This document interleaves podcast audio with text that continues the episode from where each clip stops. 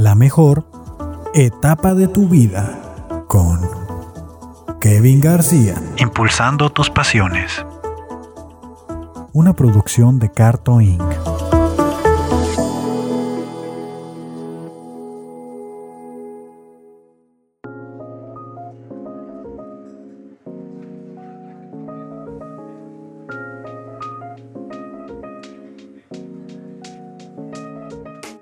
Hey, qué rollo, gente. Sean bienvenidos a un episodio más de La mejor etapa de tu vida. Este podcast donde le hablo a profesionales que nos cuentan cómo fue ese momento en el que eligieron su carrera, cómo fue cuando decidieron eh, llevarla a cabo y finalmente lograron emprender, lograron, desarrollarla, lograron superarse profesionalmente. En esta ocasión nos visita David. Eh, me, me causó un poquito de conflictos tu apellido porque es Frausto. Ajá, Eh, entonces yo, yo traía como que Fausto en la cabeza. Entonces, eh, David Camacho Frausto. Correcto, así es. Fue lo que más se me pegó. Bienvenido. Eh, Muchas gracias. Eh, David, cuéntanos rápidamente cuál es tu carrera, qué te dedicas, qué es lo que haces, un resumen así rápido y comenzamos con este, este episodio que ya tenemos rato de que no grabábamos. ¿eh? Este es- ya ves que estuvimos posponiendo, Sí. entonces ahí discúlpame con esas. No, no hay problema. Y al contrario, muy interesante porque después de convertirme, de, de- de haberlo escuchado, ahora de estar de este lado está bastante, bastante interesante. Ah, muchas gracias. Oye, pues te cuento que básicamente me dedico a cumplir eh, los sueños de, un- de- niño. Eh, ¿Por qué? Porque desde niño eh, yo escuché la existencia de dos carreras, la de Derecho y la de Administración Pública y Ciencias Políticas. Ujú. De hecho, em, fue un poquito más en la secundaria, entre la secundaria y la prepa, donde eh, me llamaban, me empezó a llamar un poquito más administración pública en ese momento, pero no existía la carrera en Tijuana. Entonces, pero bueno, derecho desde muy niño siempre me llamó muchísimo la atención. Entonces opté por estudiar primero derecho y después en, en la primera oportunidad que tuve eh, de, pues de tiempo, pues decidí estudiar la segunda carrera, la de Administración Pública y Ciencias Políticas. Ujú. Entonces estoy tratando de ejercer las dos al mismo tiempo en la medida de mis posibilidades. Que, que fue algo que yo noté al, al leer tu currículum que me hiciste el favor de enviarme. Como que desde ahí ya das la impresión que tienes algo claro, que siempre has querido buscar algo. ¿Cómo es que desde niño, qué fue lo que te inspiró de niño a, a llevarlo a primero derecho y administración pública después? O sea, ¿qué de niño? ¿Qué fue lo que viste? ¿Viste una, no sé, la ley y el orden, por ejemplo, aquí a, a Yadi le gusta mucho esa serie y ella también trae por ahí cierto background, por lo cual estudió lo que, lo que estudiaron, ¿no?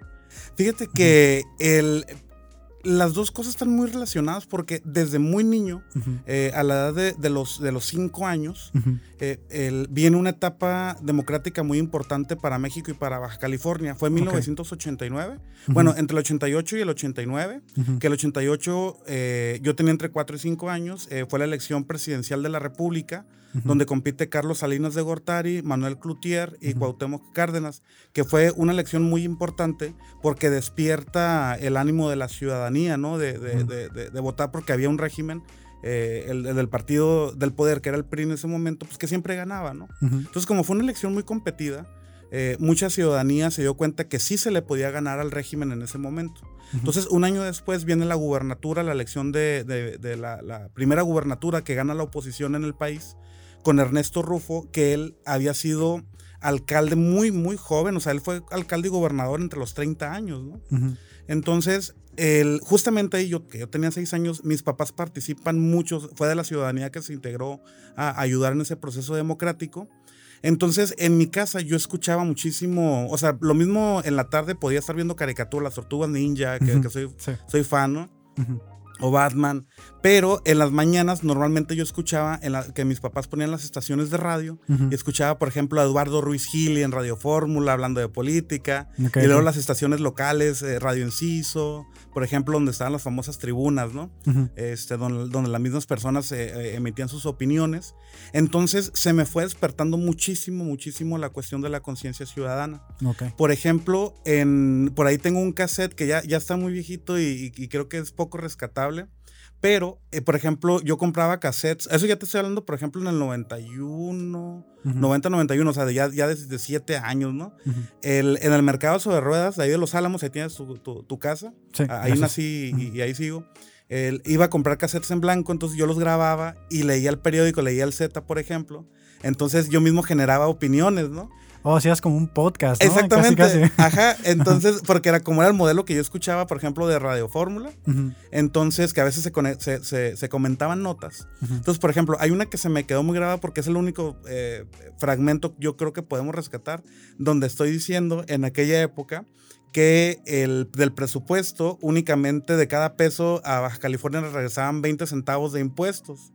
Es decir, desde los 7 años ya traía lo que habíamos visto en la carrera en cuestión de presupuesto. Wow. Era lo que traía muy claro. Entonces, el, por ejemplo, en, en- en las vacaciones ponía las tortugas ninja a, a jugar a que eran electas, ¿no? Hacía Los ponías a debatir, ¿no? Ajá. Entonces, el, el- en aquel momento, por ejemplo, la carrera de Derecho, pues, era- o sea, había- muchos abogados participando en la política. Y luego, una vez escuché a un abogado que se llama Carlos Reynoso por una situación que se dio. Este, mis papás recomendaron a, a unas personas que tenían un problema Sí. y me impactó mucho cómo el abogado dijo, no, vamos a hacer justicia y los vamos a meter al bote, ¿no? Entonces me impresionó mucho y, y eso me fue despertando mucho el aspecto del, del- del derecho.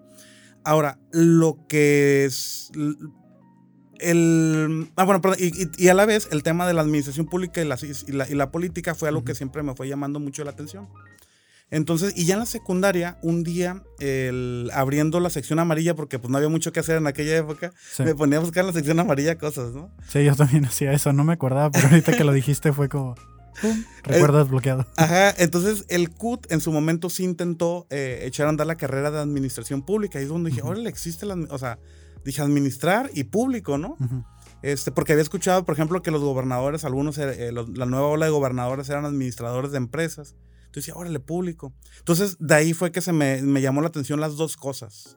Pero siempre has estado metido en la política. De hecho, tus papás dices que estaban metidos también ahí en la política, o por lo menos tenían Ajá. interés, ¿no? De que ponían. Exactamente, como interés, ellos nunca han sido servidores públicos ni nada, simplemente participación ciudadana. Y yo, yo sí me involucré un poquito más allá, ya participando en el servicio público. Y esta carrera, la de administración pública y ciencias políticas, es relativamente nueva, ¿no? Tiene.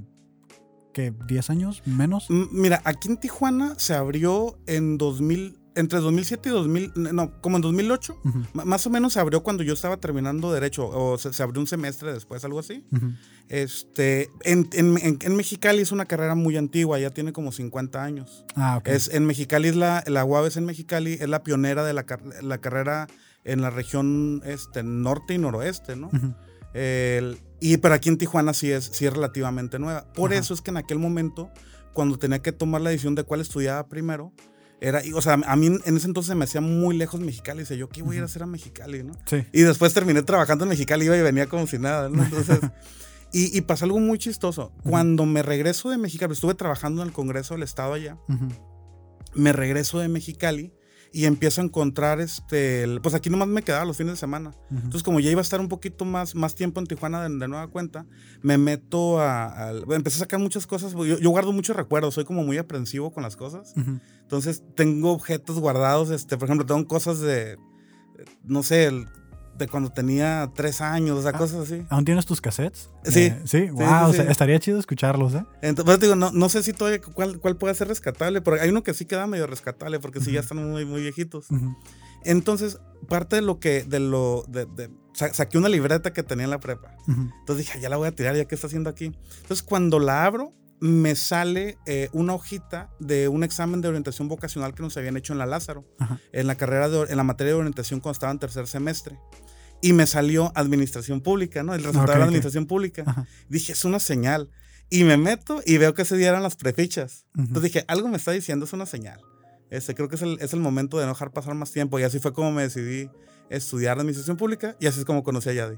Pero, pero ya, ya estabas, ya habías terminado tu carrera de Derecho, ¿no? Sí, totalmente. Ajá, Ajá. ya, ya la había terminado. eh, incluso ya había avanzado en posgrado en materia de Derecho. Ujú. Este, ya lo había avanzado. Entonces acá fue como empezar. eh, de- de- digamos, dije, bueno, voy- le voy a poner una, una pausa un poquito a lo de Derecho para enfocarme a lo de Administración Pública y Ciencias Políticas. Sí, que, ok, mencionas de que secundaria, prepa, o sea, tú ya siempre ya traías la visión, ¿no? Sí. Que es algo que muchas personas a veces no lo tienen. Eh, eso, eso explica bastante bien eh, tu desarrollo académico, que dice, bueno, licenciado en Administración Pública y Ciencias Políticas y licenciado en Derecho, pero además de eso tienes un posgrado en una maestría. Bueno, varias, ¿no? Tienes una, dos y tres. Ajá, una en Una- proceso. Una en proceso. ¿a dónde vas con todo esto? O sea, eh, ya, ya comencé a entender la parte de que de chico te gustó la política, de chico te gustó, pues ahora sí que, como dices tú, desarrollar tu sueño, ¿no? De lo que has visto. Grababas tus cassettes, digo, a lo mejor de repente ya nos vas a, sacar un podcast de acá tipo politólogo o algo. Y, ¿Y a dónde vas? O sea, ¿qué es lo que estás tratando de lograr con todo eso? Mira, son dos cosas. Una, yo, no, nunca me he considerado matado, pero para nada, ¿no? O sea, por ejemplo, mi, objetivo no son las calificaciones de repente de, quiero el 10 o quiero el 90, etcétera, ¿no?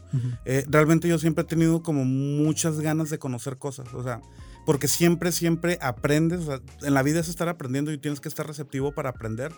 Eh, y, y, cuando te das cuenta eh, que entre más tratas de aprender, te das cuenta que es lo que, que no sabes nada, ¿no? Entonces, el, siempre estoy tratando de estar aprendiendo algo, lo que sea. Por eso es que nunca estoy quieto. El, estoy paralelamente, por ejemplo, eh, si no estoy con, con algún posgrado, por ejemplo, estoy con diplomados, eh, cursos. Por ejemplo, ahorita me estuve aventando eh, un curso sabatino de, de en, en, una institución muy importante para el país que se llama Instituto Nacional de Ciencias Penales, que es, es, como una escuela, es una escuela, perdón, de, de, la Fiscalía General de la República y es la máxima escuela en el tema, en el tema penal. Entonces, eh, acabo de hacer un, curso de eh, medicina forense para, para abogados. Entonces, por ejemplo, el estar viendo cómo se hace una necropsia, eh, todo ese tipo de cosas, de cosas o sea, pero en, en, cualquier, en, cualquier, en cualquier tema, me gusta siempre estar aprendiendo, o sea, hay cosas que te das, este, que, que te sorprendes. Y bueno, por ahí una frase una vez un amigo me dijo, a un amigo le preguntaron, él fue, él fue fue diputado local en Chihuahua muy joven, o sea, de 18 años, de 21 años, y fue alcalde de, un municipio que no es tan chico de Nuevo Casas Grande, Chihuahua, a los 23 años. Entonces un día, le preguntaron a él que si quería ser presidente de la República. Entonces dijo, no sé si vaya a hacerlo, pero me estoy preparando porque lo peor que me puede pasar es que lo sea y que no esté preparado. Entonces, creo que para cualquier oportunidad que yo pueda eh, eh, llevar, eh, tener desde el servicio público o bien ofreciendo mis derechos como abogado, perdón, ofreciendo mis servicios, perdón, como abogado, como lo estoy haciendo ahorita, por ejemplo, echando andar un, despacho especializado en materia penal. Entonces, Obviamente a mis clientes les tengo que ofrecer preparación, pues responsabilidad, porque luego de repente también en el gremio de abogados eh, hay un problema muy serio. A mí me cuesta mucho trabajo de repente recomendar a algún abogado amigo, algún abogado en alguna materia, eh, porque luego hay unos, algunos abogados que dicen yo llevo de todo, ¿no? Y no es correcto, un abogado tiene que especializar, es como un médico, este, te tienes que especializar eh, para llevarle el mayor conocimiento en los servicios que le vas a ofrecer a tus clientes. Entonces, el, para, cualquier, para cualquier trabajo que esté yo desempeñando, siempre me gusta estar muy preparado para, eh, para llevarlo al, mejor, al mejor nivel. Y bueno, y aparte pues estudiando, pues te das, te das la oportunidad de estar aprendiendo de tus compañeros, aprendiendo de los profesores. Por ejemplo, algo que, eh, que hice, que yo, yo, espero que ya no me desmienta, este, pero por ejemplo, cuando yo empiezo a estudiar la, eh, la licenciatura en Administración Pública, justamente ese semestre yo empiezo como profesor en la Facultad de Derecho. Sí, que era algo que quería preguntarte ahorita. Ajá, entonces era muy chistoso porque de repente me iba con ellos a la, cafetería y yo, yo en Converse y eso, ¿no? este, y me topaba mis alumnos allá, por ejemplo, hey, ¿qué onda, profe? Entonces, este, allá creo que trataba de llegar lo más receptivo, ni, ni, ni, decía que era profesor, ni nada más a con alguno que otro profesor de confianza, pero yo sí iban, me, me ponía mi papel de completamente de alumno.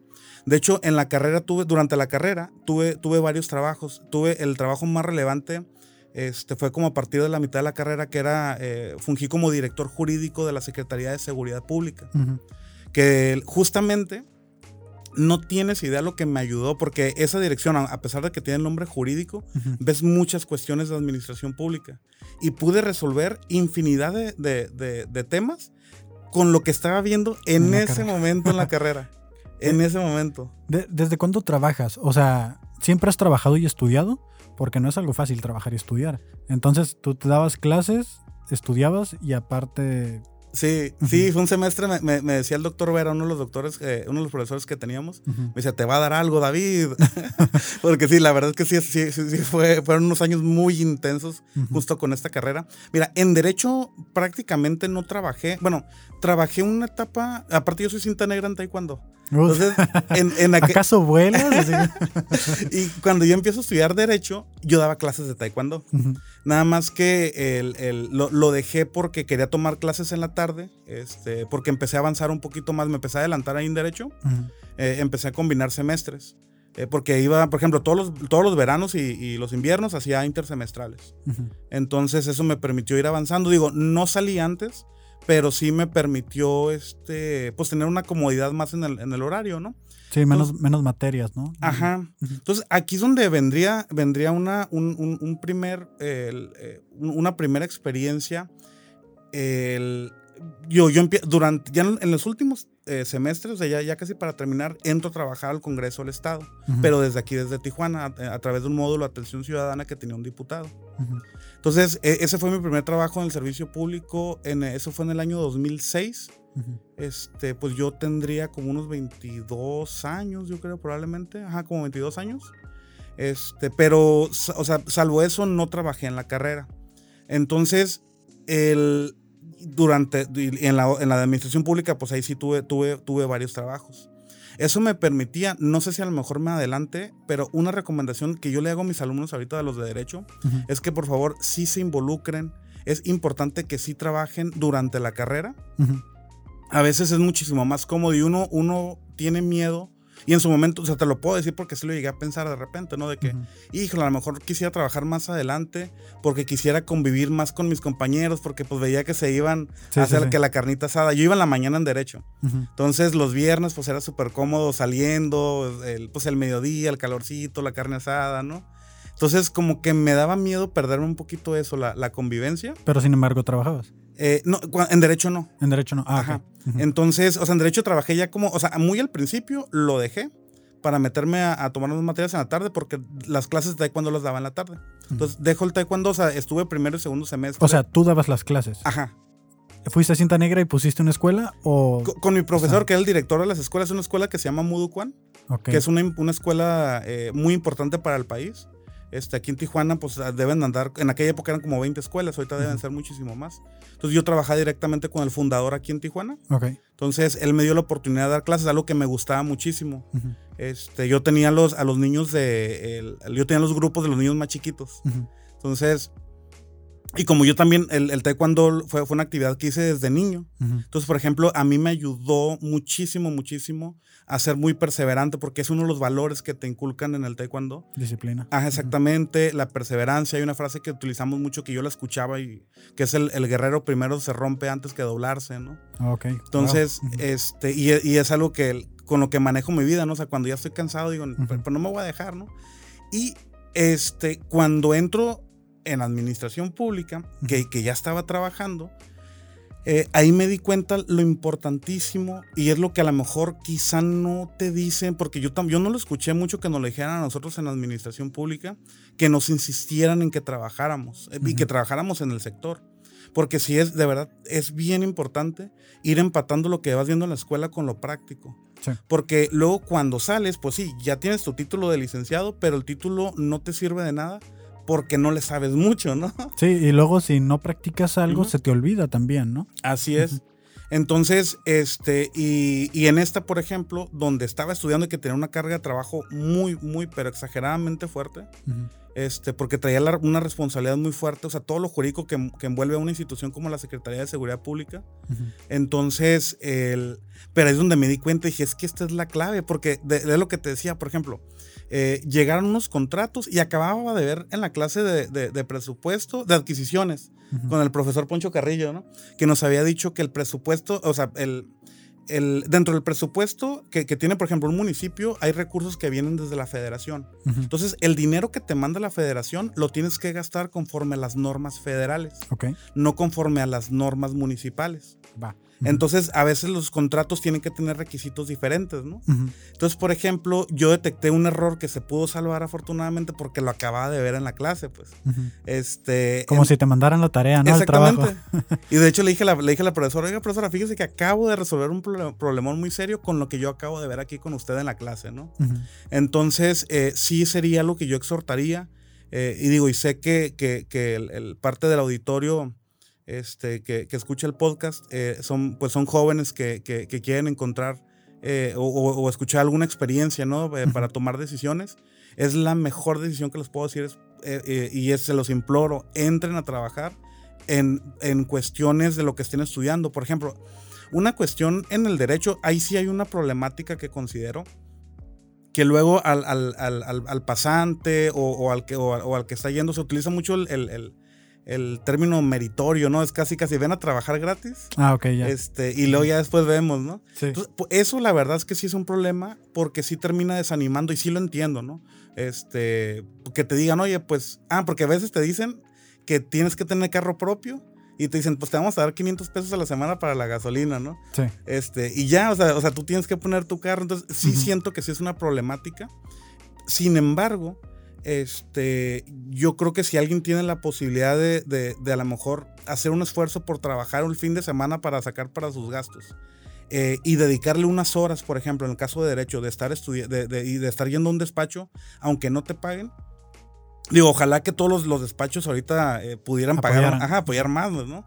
Pero si no, que no sea un impedimento eh, para que se puedan involucrar, sobre todo porque en cuestión del derecho, como es demasiada práctica, entonces en, en las carreras, una carrera, la- la- el plan, un plan de estudios de derecho, únicamente eh, yo lo describo que es, te sirve para que entiendas las palabras, el léxico eh, y dónde buscar, este, dónde buscar el, eh, en qué tipo de ley buscar lo que estás buscando. Sí, que son las herramientas, ¿no? Ellos te dan las herramientas, Ajá. tú sabrás cómo utilizarlas. Ajá, pero las cuestiones de habilidades, a- apenas ahorita eh, se están implementando eh, materias eh, que van más enfocado al desarrollo de competencias, pero antes no, antes era excesivamente teoría. Como tipo soft skills, así como habilidades de...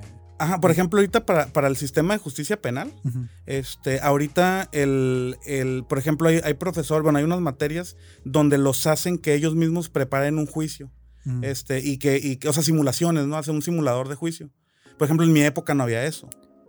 Entonces, creo que es un esfuerzo que está haciendo la- la- las escuelas para, para acercar al alumno a lo práctico, Ajá. pero definitivamente esa es una carrera que si no estás metido ahí, este, no, vas a salir y vas a estar buscando empleo. Y es una carrera muy bonita como la del médico, que te permite autoemplearte, ¿no? Entonces, este, yo he visto que alumnos que salen, eh, que se empiezan a involucrar, el, por ejemplo, hay un, hay un, hay un, un joven, un, un exalumno que se llama, se llama Brandon Pena. Ujú. Este, por ejemplo, Brandon yo lo veía súper súper movido. Este, lo mismo lo veía de repente en un Blue Luna. es- ay, perdón, no sé si se pueden decir marcas. ah, bueno, atendiendo en, un Blue Luna.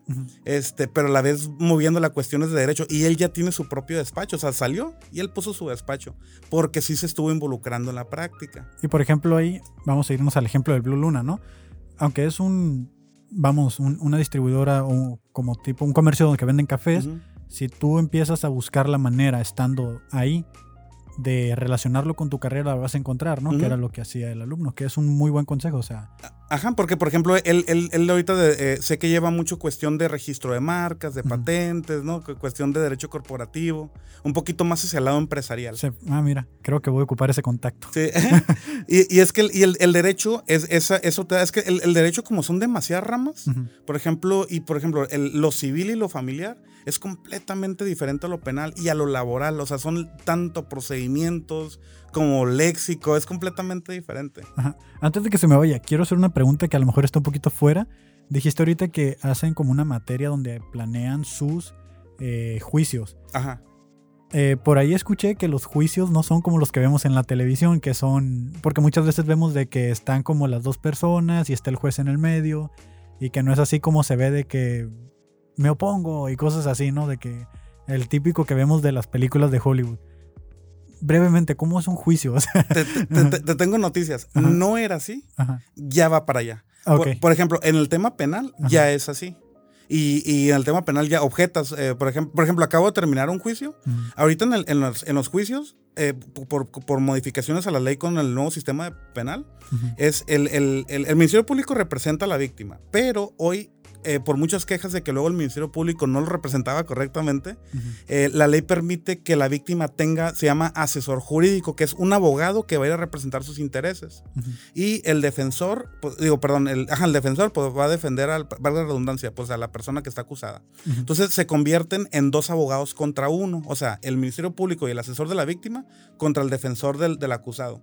Y por ejemplo, eh, yo, yo en, en ese, en ese juicio yo estuve como asesor de la jurídico de la víctima, representando a la víctima.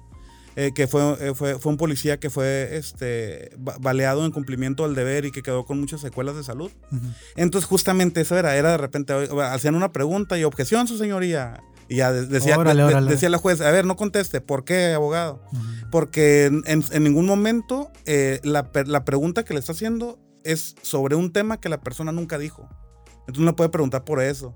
Y a- al lugar, este, reformule su pregunta. Así como se ve en la ley del orden, Ajá. ya es, salvo que no hay jurado, es el juez eh, da la, la culpabilidad y da la penalidad o, o absuelve, ¿no? Y en materia civil y familiar, por ejemplo, eh, eh, actualmente es escrito, es como el sistema antiguo, pero como en dos años más o menos va a cambiar a oral este, y va a ser también así también este tipo, tipo Estados Unidos. Sí, porque, bueno, no, yo no lo había contado, pero cuando yo estaba buscando elección de carrera, decía yo, si yo combino derecho con psicología, voy a ser un maestro de, Totalmente. de, de los juicios eh, hablados, ¿no? Orales. Y luego me dijeron, no, pero es que son escritos. Y ya pues, se murió la ilusión y ya me puse a buscarle otra cosa, ¿no? Ok, déjame, porque eso, eso es algo, sí, sí es, un- sí es muy clave de algo que me pasó a mí. Ajá. Cuando yo, o sea, cuando, cuando entro a derecho, yo también traía esa visión, ¿no? O sea, porque pues siempre se me ha dado eh, eh, la habilidad para hablar. Ok. Entonces, yo- así yo me veía, así me decían, objeto, su objeción, su señoría, ¿no? Ujú. Y cuando me, dan- me voy dando cuenta, fue algo que me desanimó. Dije, no, esto no me gusta, ¿no? Ok. No me gustó tanto. O sea, a mí Sí. sí- y, y- y por eso es que no me involucré también, por una parte, no me involucré tanto en, en- en cuestiones eh, de despacho en ese momento. Pero en cuanto voy terminando, y, o sea, ya venía la noticia, vienen juicios orales a México. Dije, ah, caray, a ver, eso me interesa, ¿no? Entonces, el, l- fíjate que una decisión que tomé, digo, no, no, no sé cada cuántos cientos de años se pueda repetir una decisión como esas. Eh, de hecho, yo, eh, ahorita se puede repetir precisamente con materias como el derecho civil y familiar, que le dije a los alumnos, yo les recomiendo ahorita, eh, eh, váyanse preparando para el tema de, la- de la oralidad, porque cuando arranca un sistema, no, no siempre va a haber un cambio de sistema. Es muy difícil que haya un cambio de sistema. Este, el- pero cuando hay un cambio de sistema, aunque tú seas un abogado o abogada joven, prácticamente te pones al mismo nivel de los que tienen muchos años de experiencia, porque ellos van a batallar mucho con la nueva modalidad. Y eso, fíjate que eso lo detecté. Entonces dije, bueno, ya vienen los juicios orales, ya se aprobaron. Este, en lo que se implementan, ya, o, o sea, ya, ya te estoy hablando ya como egresado, dije, no voy a litigar nada del antiguo sistema para concentrarme en el nuevo. ¿no? Entonces, Ok. por eso, por ahí, en el- no sé si el currículum viste por ahí ya como en el 2008 o 2009, si no me equivoco, Ujú. tomo un primer diplomado en juicios orales. Ujú. Este, y en Tijuana los juicios orales eh, eh, entraron a partir de junio de 2016. Ok. Es decir, yo me estuve preparando ocho años antes, este, específicamente para ese tema. Para cuando entraran yo ya esté completamente listo. Y en esos cursos me tocaba, me tocó ver a, a ex subprocuradores, abogados de, de- de- de mucho renombre, que le batallaban para entender. Porque se querían ir a encontrar como una, una cuestión de una palabrita, que es algún error. Ujú. Y, y- y les costaba mucho trabajo, porque antes así se, antes así se litigaba. Ujú. Y ahora se litiga muchísimo con investigación. Entonces, eh, hay muchas habilidades que se requieren. Por ejemplo, hoy, lo ahorita que seas de los psicólogos, por ejemplo, hoy los peritos psicólogos, los peritos trabajadores sociales. O sea, por ejemplo, hay profesiones que si tú te registras en el tribunal, en el Tribunal Superior de Justicia, eh, quien es quien, quien, quien, quien, quien lleva el- el- el- la titularidad del Poder Judicial, por decirlo así. Ujú. Digo, es mucho más amplia la titular- titularidad, pero para no abundar mucho, este, tú puedes ser contratado como perito Ok. y hacer un análisis tanto psicológico como, por ejemplo, los criminólogos, criminalistas, eh, el, e incluso como trabajo social. Yo a, a una amiga que conozco que ella estudió trabajo social, un día le dije, oye, no existen los peritos en trabajo social, ¿verdad? Y me dijo, pues yo no he visto a nadie. Le dije, pues yo que tú iba y me registraba. Y sí, fue a registrar su cédula y se convirtió en la primera perito en, trabaja- en, tra- en trabajo social. Entonces, Mm. hoy, por ejemplo, el derecho, sobre todo en el sistema penal, utiliza muchísimo eh, a, a profesionales de muchísimas áreas para ayudar a convencer al juez de por qué se actuó alguien, por qué no actuó alguien. Por ejemplo, se me viene a la mente con, la, pala- con, con un psicólogo, Ujú. por ejemplo, al momento de, de- de establecer una pena, si, la, si debe ser máxima, media o mínima, a lo mejor un perito psicólogo pudiera decir, oye, pues es que esta persona actuó porque se sintió en peligro, Ujú. pero yo lo analicé y no es una persona que tienda a la violencia, por, por decir así, ¿no? Sí. Entonces, eh, hoy, hoy el, el- el sistema penal sí requiere mucho de otros, de auxiliarse de muchísimas, de muchísimas carreras. Ok. Entonces, por ejemplo, lo que mencionas es una oportunidad para psicólogos, es una oportunidad para forenses también. Eh, ¿Tú cómo te diste cuenta de todas estas ramas que podían abrirse? Porque aparte pues, de que estás estudiando y das clases, me imagino que eso te mantiene actualizado. Pero, por ejemplo, si yo estudiara psicología, yo pensaría, ¿no? Porque mi mundo está cerrado ahorita nomás. Ah, psicología, voy a poner un consultorio y ya está. Entonces, ¿cómo llego a ese punto en el que, mira, tu carrera también se puede ir por acá o por allá? O sea, ¿cómo, cómo tú te fuiste dando cuenta de eso? Porque eso es lo que te ha hecho todo este currículum que Ah. tienes aquí. Es, es más que nada porque el, el, eh, con, el, con ese nuevo sistema, eh, bueno, yo te le sigo diciendo nuevo sistema que en realidad ya no es correcto decirle nuevo sistema porque, pues digo, aun- aunque están ahorita, todavía existen los dos sistemas, conviven. O sea, todo lo que empezó antes del arranque del sistema eh, se tiene que llevar conforme a las reglas anteriores y a partir del, del- del 16 de junio del 2016 Ajá. es conforme a lo, a lo- al, al- al- al sistema actual, ¿no? Ok. Entonces, pero con, con- con el, con el sistema antiguo, realmente, o, o sea, era el secretario de acuerdos el que llevaba todo el juicio. Él hacía el proyecto y se lo pasaba al juez para que firmara. El juez le pegaba una leída, veía que todo estaba bien y firmaba. Pero hoy no, hoy el juez tiene que estar viendo y percibiendo a través de sus sentidos lo que le quieren tratar de explicar. Entonces, eh, así es como te das dando cuenta que para, para el, que una persona no es un papel, una persona es, una, es, es, es, es- es alguien que actuó y hay que entender por qué actuó, ya sea para bien o para mal. Ujú. Este, y es donde tú tienes que convencer al juez de que si esa persona pudo haber actuado porque realmente sintió a lo mejor que, que- que- que tuvo mucho miedo y que eso lo llevó. O por ejemplo, el eh, dictamin, eh, buscar un, eh, un dictamen por parte de la fiscalía o como asesor jurídico de la vícti- víctima de que no, que la persona es una persona muy violenta, eh, que puede tender a la... A la este, a, la, a, las- a- a ser sociópata o psicópata. O sea, hay muchas cues- cuestiones porque independientemente de la culpabilidad, este, o sea, in- independientemente que yo diga, ah, es culpable, de ahí lo que sigue es determinar, pues, cuánto pena le vas a poner, ¿no? Entonces, por ejemplo, eh, eh, un homicidio calificado, este, por ejemplo, la mínima es de, es de 30 años, eh, Wow. la máxima es de 60. Ujú. Entonces, este, para poderle decir, para que el juez pueda tomar en cuenta, pues si pone 30, pone 60, son muchísimos años de diferencia, ¿no? Eh, ahí es donde tanto la fiscalía como el, el defensor tienen que aportar diferentes elementos para convencer al juez si ponerle menos o ponerle más. Y ahí es donde te vas apoyando de estos elementos. Por ejemplo, un trabajador social que diga, bueno, es que esta persona, eh, ah, perdón, porque la ley te dice que se tiene que imponer tomando en consideración las condiciones también de la persona. Entonces, un, un trabajador social te puede decir, oye, pues es que analicé el contexto de su vida, es una persona que, que- que- que, eh, en su entorno es, eh, eh, ha habido cuestiones de violencia, etcétera, ¿no? Por ejemplo, para una persona que se haya defendido, este, el- el- de, de algún tipo de ataque, pero que sí, com- pero que no entra dentro de la legítima defensa, ¿no? O sea, hay Ok. muchas cuestiones en las cuales se puede analizar.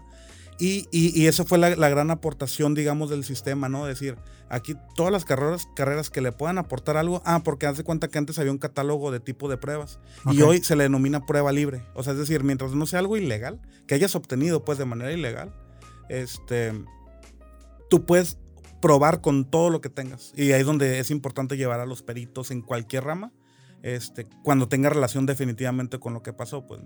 Por ejemplo, ahorita que dices lo de las pruebas, eh, hace poco quise comprarle una cámara a mi carro para por si chocaba o algo. Y luego me salió un artículo cuando la estaba buscando, no sé si... ya- yo siento que el algoritmo nos programa, ¿no? El de Sí, las claro. redes. Y, y me salió de que según, aunque tú tengas el video, no cuenta como una prueba. ¿Cómo, No se cuenta. Cómo, cómo la descartas o cómo, cuándo, cuándo aplica y cuándo no? O sea, ¿qué tipo de pruebas como esa del video que a mí me decía y yo me la creí, ¿no? Y por eso no compré la cámara.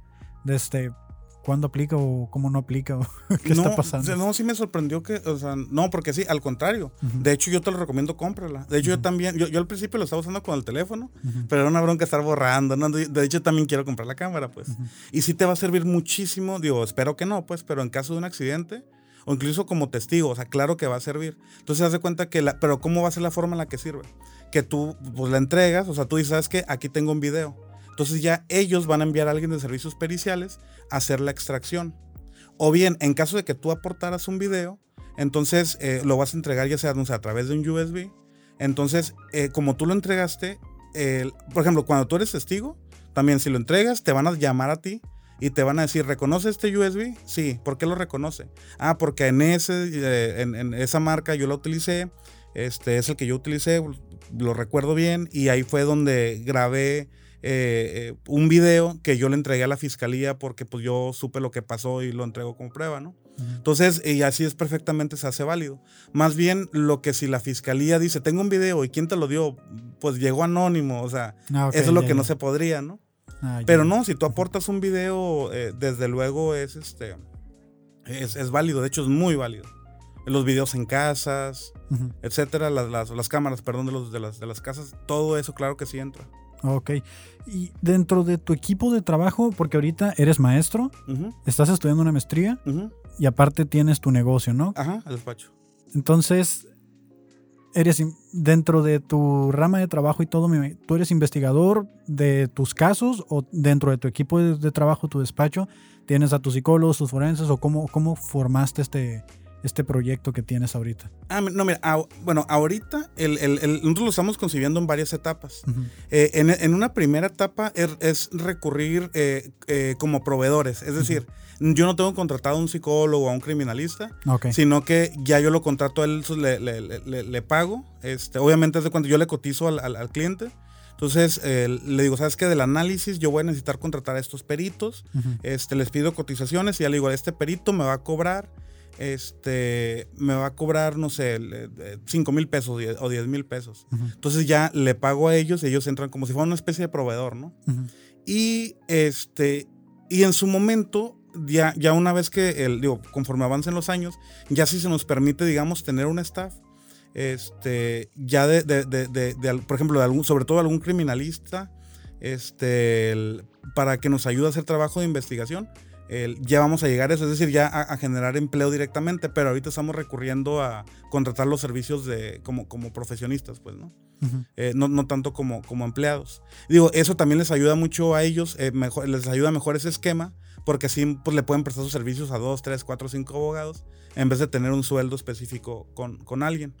Y nosotros de cuenta cuando, cuando, cuando arrancó el sistema, el, el- yo eh, arranco como coordinador de la Defensoría Pública. El- es decir, de los abogados, lo que antes se llaman de, de- de abogados de oficio, se cambió el término a defensor público y tratamos de darle un esquema completamente muchísimo más profesionalizado, se les subió el sueldo, porque la verdad es que antes sí tenían unos sueldos muy, muy, muy, muy bajos, ¿no? Sí. Entonces, eh, el, parte de las políticas que implementamos fue subirles el sueldo, pero aparte creamos un área de investigación. ¿Para qué? Porque antes pues, los, los abogados nomás veían la carpeta. O sea, si tú ves la carpeta de investigación, lo que antes se llamaba expediente, este, el- de nada te sirve porque tienes que ir a ver dónde pasaron los hechos para ver condiciones, o sea, todo afecta. Condiciones de luz. Por ejemplo, muchas veces la policía dice, es que lo agarramos porque primero se pasó un alto, lo revisamos y le encontramos que tenía un arma de fuego. Pero vas y encuentras que no tenía un arma. Por ejemplo, el- el- el- un, un exalumno, un día, me hace como un año me marca, me dice, oye, eh, Lee, profe, fíjese que eh, detuvieron a mi hermano. Este, y pues está ahí por cuestión de portación de armas. Y le oye, pero ¿y él traía, o sea, traía el arma? Me dijo, no, la verdad no, Lee.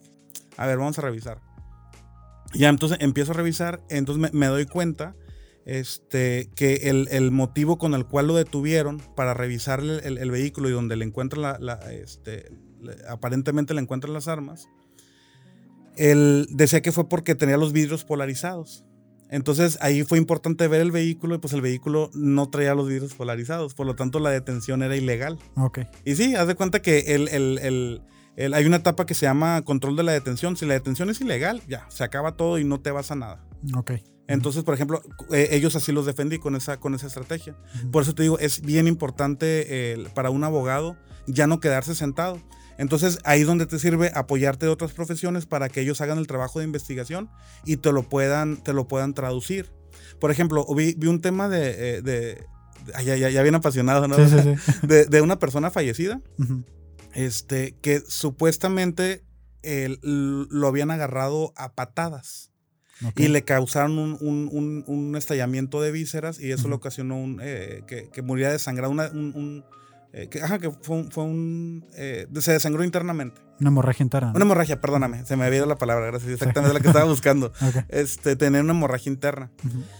Pero empiezo yo a analizar, entonces le entrevistan al médico que hizo la, la necropsia y dice que, el- que sí, que, que encuentra, que lo abre, que le encuentra le encuentra el, el- el- un, un lago hemático, es decir, sangre, ¿no? este, y que, que un, des- un desgarramiento por dentro del intestino. Ujú. Entonces dice, esto pudo haber pasado o porque lo agarraron a patadas o porque se cayó de una gran altura.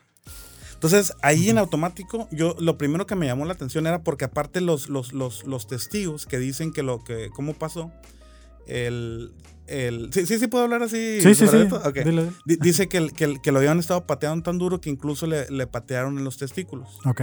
Entonces, en la necropsia viene toda la descripción del cuerpo. Entonces, los, los testículos no presentaban una sola lesión. En el, en el abdomen no tenía ni, un- ni una sola equimosis, que es, es como un, more- es un morete, ¿no? Es el término que se utiliza en la medicina. Este, no tenía escoriaciones y se supone que te agarraron a patadas, por lo menos raspones, este, moretes, nada, ¿no? Entonces, no me cuadraba eso. Ujú, Entonces, eh, busco a alguien, a un médico que tenga experiencia o formación con eso. ujú. Entonces, este, lo contratamos para que nos diera una opinión. Entonces, él con su opinión dice, no, es que no hay forma, dice, tuvo que haber presentado para que fuera producto de golpes, pues en el inter, en, en- en el intestino y, el, y la piel, en la piel tienen que quedar este Marca. vestigio- Ajá. Ujú.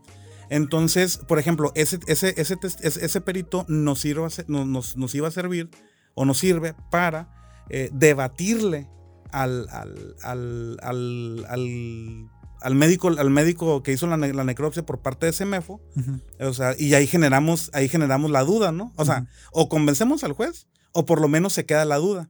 Y si te acuerdas de la película, de la ley y el orden, la famosa duda razonable. No me acuerdo del episodio, pero. Ok, no, es un término que se termina, se termina utilizando en Estados Unidos. Ah, ok. Es si a, un- a una persona para juzgarla, o sea, para, para sancionarla, tiene que, el juez tiene que tener claridad Estar seguro. de- totalmente. Si tiene duda, no puede condenar.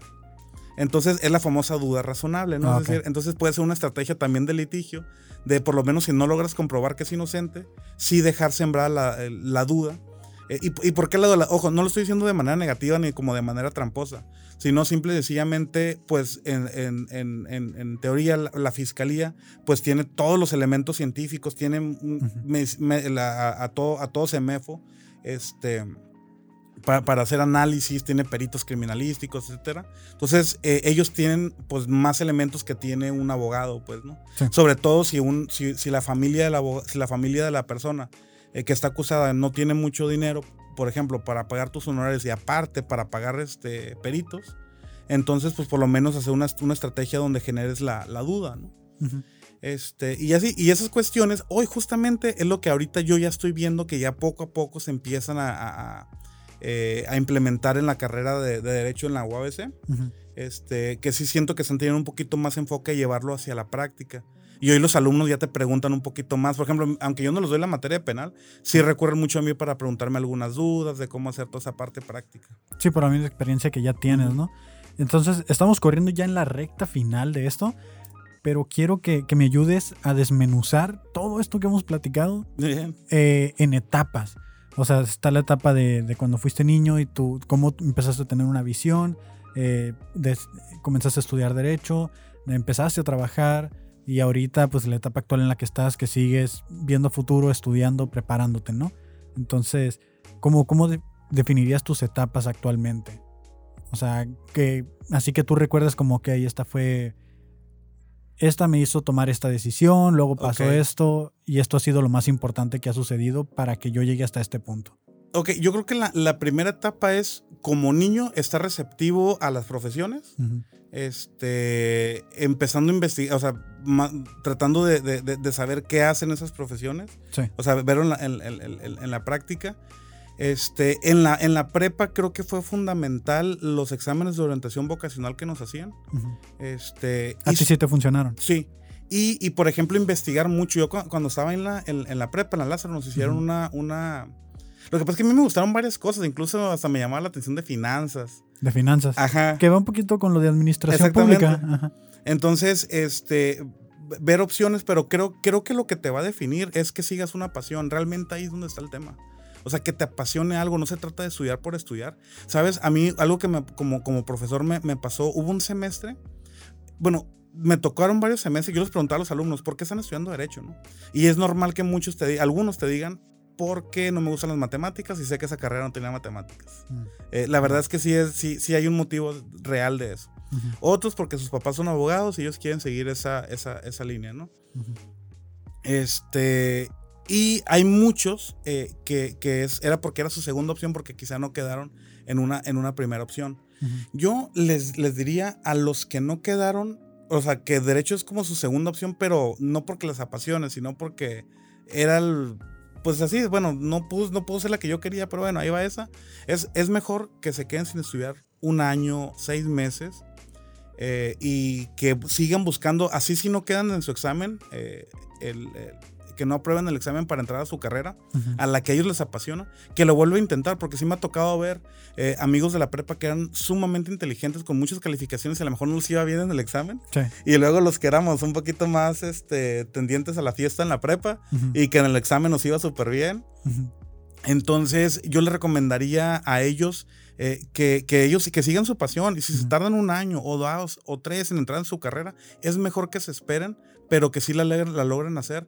¿Por qué? Porque luego cuando terminas, eh, pues no sabes, o sea, a mí me da mucha tristeza ver a, jóvenes que se aventaron sus cuatro años, cuatro años y medio de carrera y luego no la ejercen porque realmente no era algo que querían ejercer. Okay. De hecho, un día platicando así en un grupo, una alumna me dijo, ¿sabe qué, profesor? Yo quise estudiar medicina. No sé qué estoy haciendo aquí. Y se dio de baja y, y, iba a intentar hacer el examen de, de, medicina, ¿no? Entonces, yo creo que el, la, la, la, primera etapa. Es que la bronca son por las dos carreras, ¿no? Este. Pues es que son dos carreras, pero tú las. Digo, aunque sean dos títulos o dos carreras distintas, tú las estás juntando en uno. Sí, completo. Entonces, al, hacer este complemento, yo no lo miro por qué a lo mejor separarlo en etapas, tal vez. O una. Eh, 1 y 1.5, ¿no? Algo así. Es que eh, yo, creo que es, es la, la, primera etapa, entonces, para, para, para definirla bien, mi primera etapa fue eh, que recibí información, o sea, así, literal, recibir información. este, ¿Cómo te sentías en esa etapa mientras ibas? Que o, sea, ahorita ya tienes todo armado, pero en esa etapa estabas un poquito, pues, con la incertidumbre, me imagino yo, de no saber si lo ibas a lograr. ¿O siempre supiste que lo ibas a ah, lograr? Ah, sí, no. El, el, cuando, de, cuando en, en, el Inter en que termino Derecho y que estudio Administración Pública, que son siete años, sí. sí te voy a decir algo. Como, como el meme de, de Juan Gabriel que está detrás de la palmera. Sí. Y me ponía a ver, me metí a ver la facultad de, o sea, la, página de la FEIR y la página de la Facultad de Ciencias Políticas de Mexicali. Y veía cómo cambiaban de que el plan de estudios, veía las materias. La verdad es que sí, o sea, sí llegó un momento en el que yo decía, no, pues digo, quién sabe cuándo lo vaya a estudiar, pero pues yo lo quiero estudiar, ¿no? ¿Qué, te movió a, de que de repente dijiste, vale, voy a dar? Es, Porque eh, fueron siete años, o sea. Ajá, es, es, yo, yo creo que es el, fue el impulso de, de, de, de no dejar pasar un sueño, porque ahí ya estaba cumpliendo yo 32. Cuando empiezo a estudiar administración pública, sí tenía 32 años. Entonces yo decía, híjola, a lo mejor me empiezo, o sea, se me empieza a ir más la edad, este, y a lo mejor me va a costar más trabajo. Entonces dije, no, ahorita eh, que estoy soltero, o sea, que no, que no tengo hijos, etcétera, ya es el momento, ahorita, ¿no? Eh, que al principio sí me costó un poquitito de trabajo, este, porque el, las materias empezaban muy temprano. Entonces, o sea, muy temprano me refiero, el turno era en la tarde, pero empezaban a las 3 de la tarde, entonces yo tenía otro trabajo y tenía que salir corriendo sin comer, pero no tienes idea de lo, de lo, de lo apasionante que fue. Eh, yo te puedo decir, si, si hay alguien, si hay alguien que, que, que siempre dijo, yo, yo, quisiera estudiar dos carreras, yo le recomiendo, por favor, háganlo. Dos carreras, créanme que les va a servir, les va a abrir muchísimo el panorama. Incluso te lo, aunque no tenga nada que ver eh, en, teoría, pero créeme que te abre mucho la mente, te hace mucho más receptivo. Sí, las relaciones te puedes profesionalizar. Puedes ser como un experto en esa relación, ¿no? Sí, e incluso hasta estudiar grande, créeme que te lo, lo, absorbes tanto y, ¿sabes? Yo, yo, lo, yo lo comentaba cuando, cuando, cuando presumí en Facebook, ¿no? Que había terminado la carrera. este, la disfruté tanto. ¿Por qué? Porque yo sentí que cuando estudié mi primera carrera, traía parte el compromiso de no fallarle a mi familia, ¿no? Porque ver a mi, a mi familia, por ejemplo, a mi mamá sacrificándose para que yo pudiera estar estudiando. Entonces, yo, yo dije, bueno, eh, eh, o sea, sí, o sea, estudié una carrera, me gusta, sí, pero no dejó de ser una presión tanto familiar como social de decir, no puedo decir que no tengo una carrera. Y cuando estudié la segunda carrera, como era para mí, absolutamente para mí, no tienes idea de lo que lo disfrutaba este, y yo siento que hasta me fue mejor en la segunda carrera, sin tener esa presión, este, por eso es que nunca sentí el tema laboral. Nunca lo sentí este, que, me, que me afectara. El, o sea, el, el tener, el, el, que, el, prácticamente no tener nada, absolutamente nada de descanso, este, no me afectaba porque sí me estaba apasionando muchísimo lo que estaba estudiando. Entonces, creo que por, eso te la, palabra, la, o sea, la palabra pasión ha estado presente en mis tres etapas. O sea, de niño, decir, sí, yo quiero ser abogado y quiero ser administrador público porque yo quiero resolver problemas de la ciudad y a lo mejor quiero llegar a ser presidente, ¿no? Este, ah, que de hecho cuando estaba estudiando la carrera, la de Derecho, eh, fui candidato a diputado.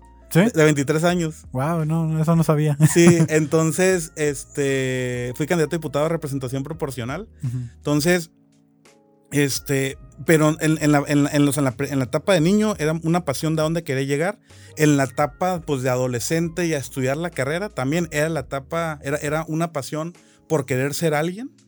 Este, y ya durante el estudio de las dos carreras, pues era la pasión por querer ejercer lo que estoy estudiando.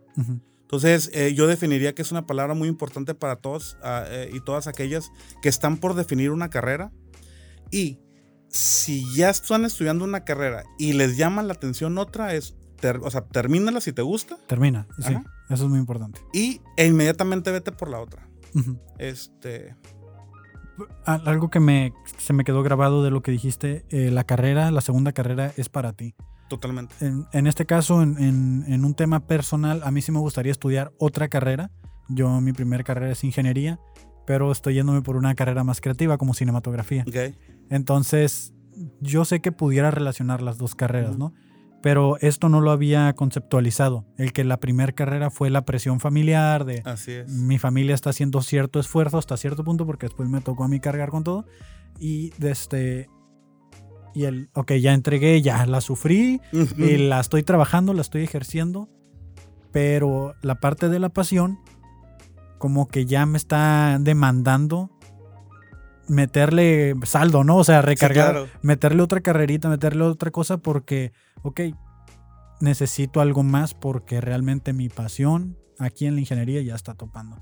Que no sé si en algún momento te pasó a ti con derecho, que fue cuando dijiste tú, ¿sabes qué? Ya vámonos con lo otro para complementar lo que quiero. Ah, sí, totalmente. Yo nomás llegué a tener una dudita a como en cuarto, quinto semestre, pero es como una duda normal porque como vas a la mitad y pues pues, o sea, son, son mucho, o sea, ya estás más que un tipo que la prepa, pues, porque la prepa, pues, son seis semestres. Entonces, aquí lo sientes como que todavía te falta más.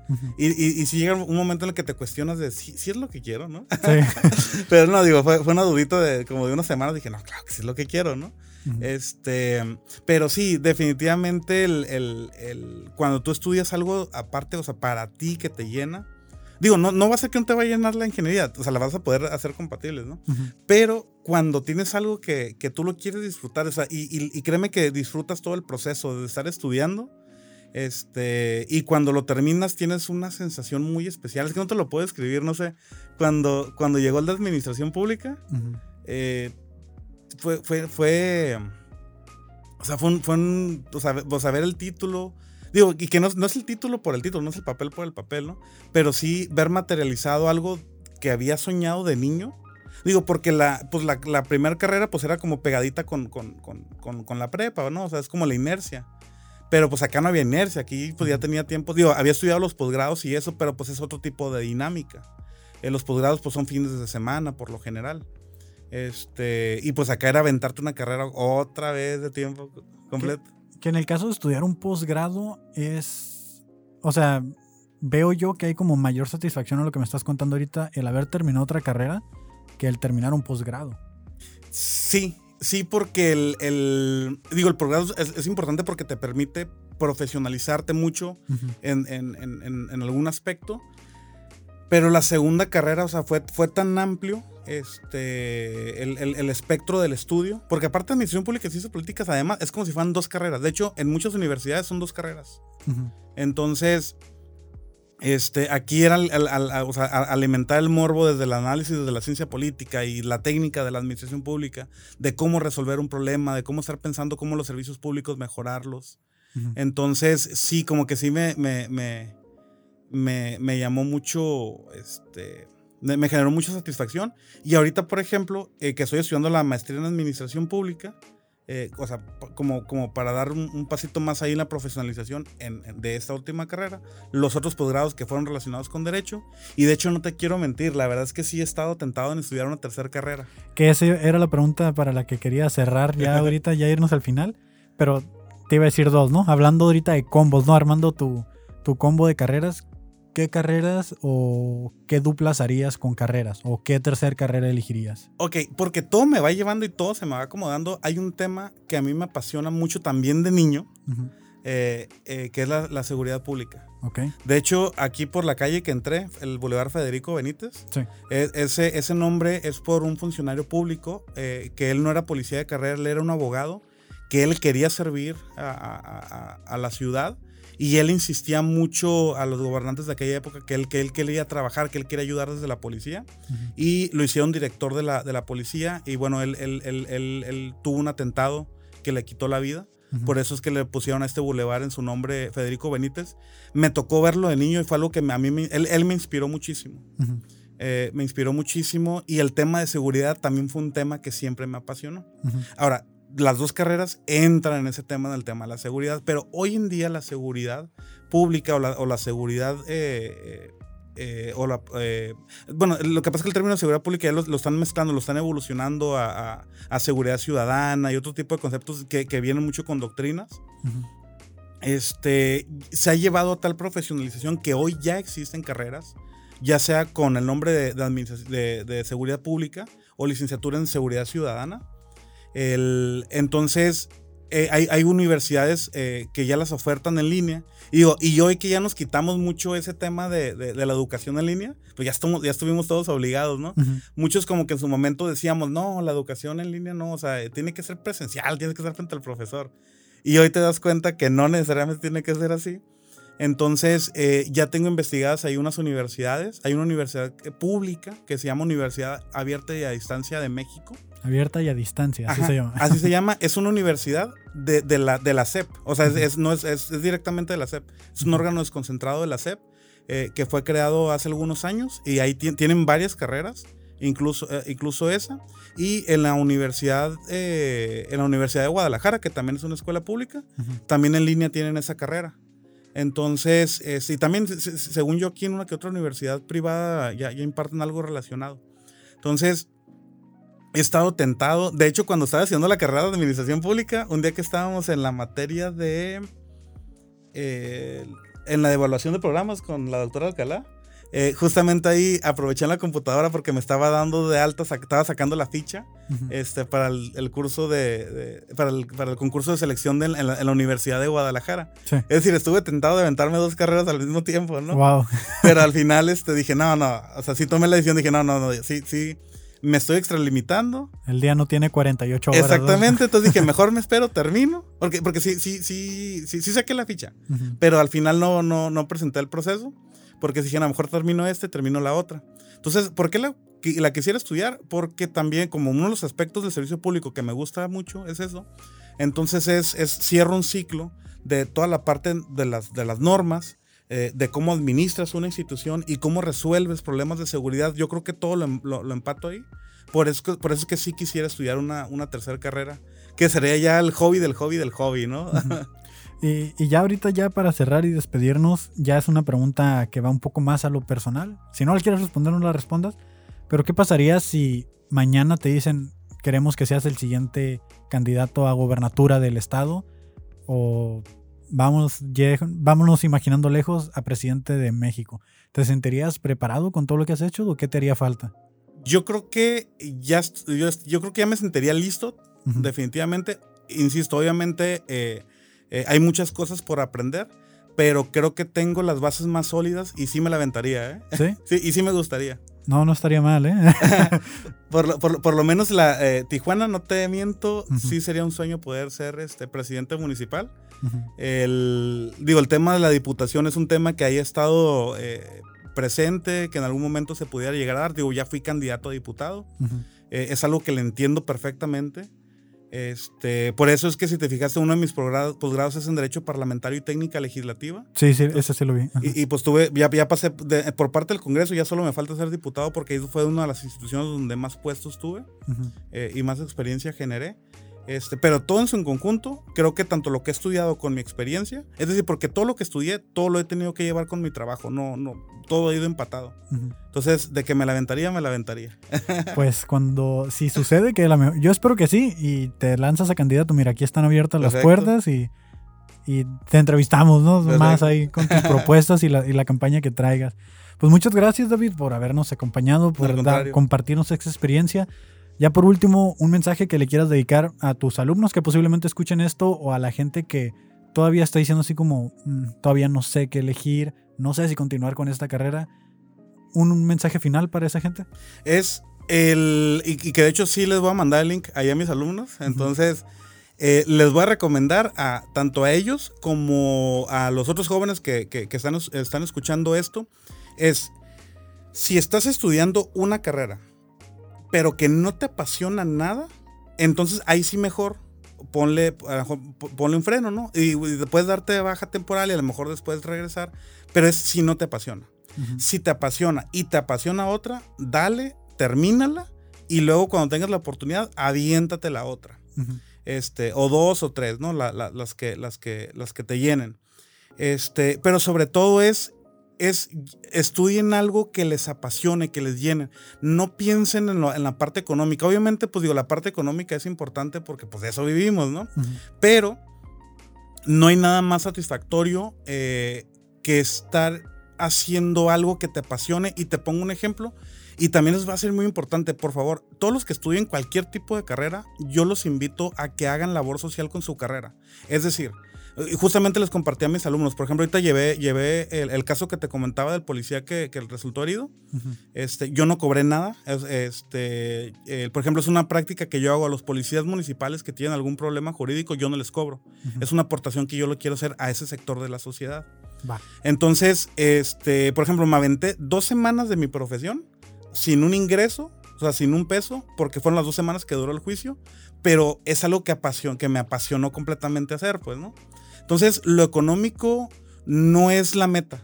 Lo económico es la realización que tengas, ¿no? Como dice la frase de la UABC, por la realización plena del hombre. hombre.